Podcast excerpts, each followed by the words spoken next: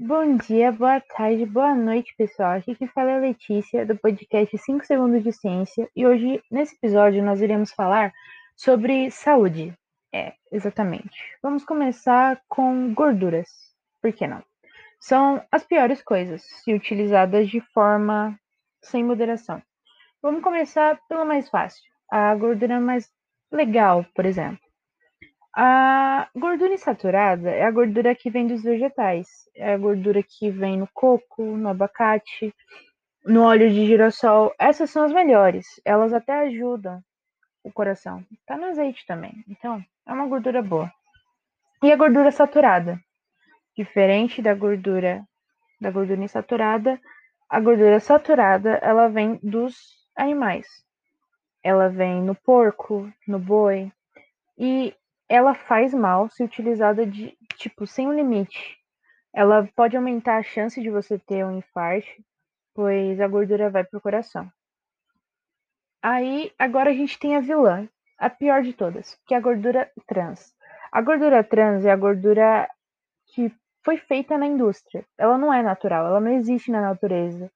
É uma gordura pega da gordura saturada e colocada elementos químicos para ela render.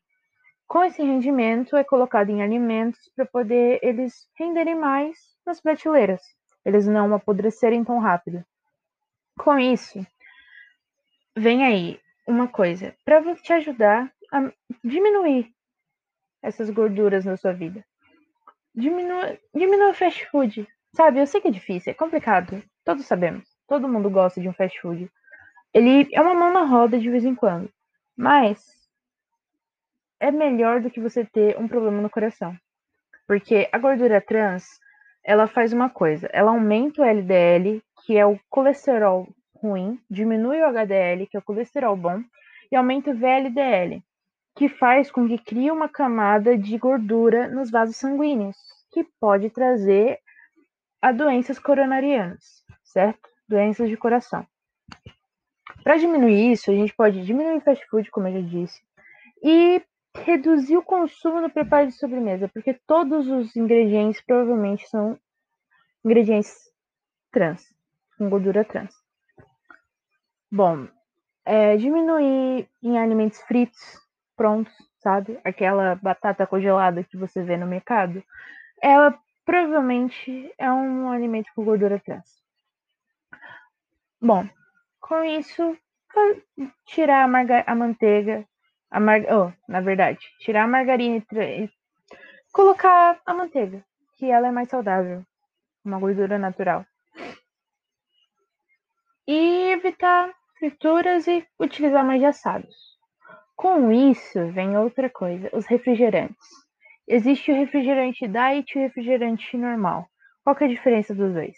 O refrigerante normal é um refrigerante feito com todo o seu esqueminha bonitinho todos os seus ingredientes e adicionado açúcar para ficar mais gostoso para gente. Já o diet é o normal sem açúcar. Ele não tem açúcar. Porém, nem sempre ele diminui o tanto de carboidratos. Ou seja, o refrigerante normal, ele tem mais açúcar, menos carboidratos. O refrigerante diet tem um pouquinho mais de carboidratos na maioria das vezes, mas ele não tem tanto açúcar. Ele não é indicado para quem quer perder peso, ele é indicado para quem tem uma dieta de sem açúcar, certo? Outra coisa que vem na saúde é o uso de suplementos, de proteínas utilizadas aí sem uma prescrição médica. Por exemplo, tu tá lá com uma vontade de ir na academia e eu quero fazer direito. Tu viu na internet que o cara tá utilizando whey.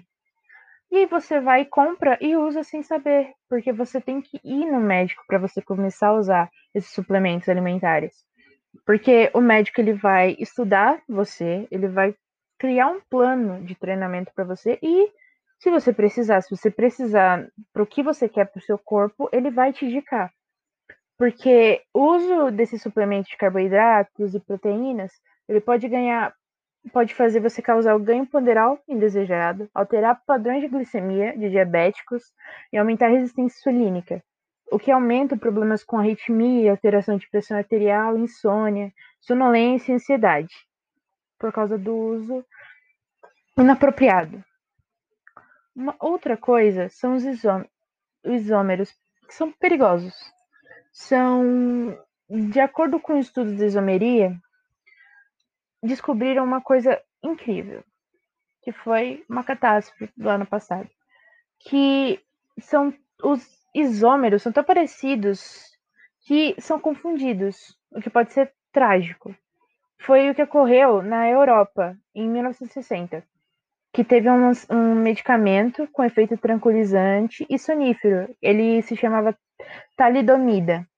E as gestantes da época, elas procuraram por esse efeito, sem saber o que poderia acontecer com o feto na gestação.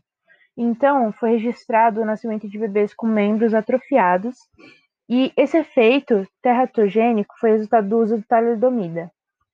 Ele tem dois isômeros, o talidomida teratogênica e talidomida R, com efeito tranquilizante. Dependendo do isômero utilizado, o efeito é completamente diferente. E somente uma diferençazinha assim na estrutura desse remédio muda tudo, o que causou crianças com membros atrofiados. Bom, por hoje, nossos cinco segundos já passou de minutos. E é isso. Muito obrigada.